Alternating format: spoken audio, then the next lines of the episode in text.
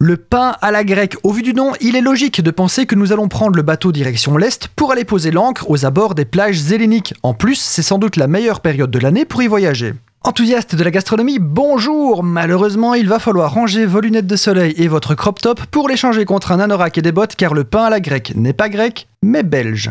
Nous sommes à Bruxelles, pays des une fois et des airs rocailleux. Bruxelles, berceau historique du pain à la grecque, qui est une pâtisserie à base de lait, cannelle, cassonade et sucre perlé.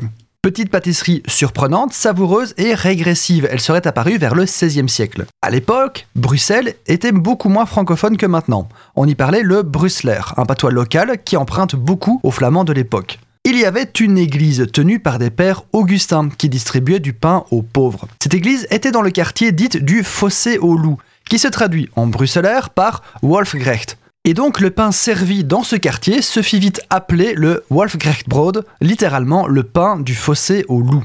Avec le temps, le pain distribué va un petit peu se sophistiquer, devenant sucré et épicé. À partir du 19e siècle, la ville de Bruxelles va se franciser, notamment suite aux conquêtes de Napoléon. Les Français, appréciant ces fameux Wolfrechtbrot, mais étant incapables de le prononcer, finirent par l'appeler pain à la grecque et par déformation pain à la grecque. Notez que cet hermétisme à l'apprentissage des langues étrangères n'est ni le premier ni le dernier de l'histoire. Si vous êtes de passage à Bruxelles, prenez le temps de vous arrêter près de la Grand Place, dans la rue au beurre, pour déguster des pains à la grecque de la maison d'Andois, et goûter ainsi une tranche de 16e siècle.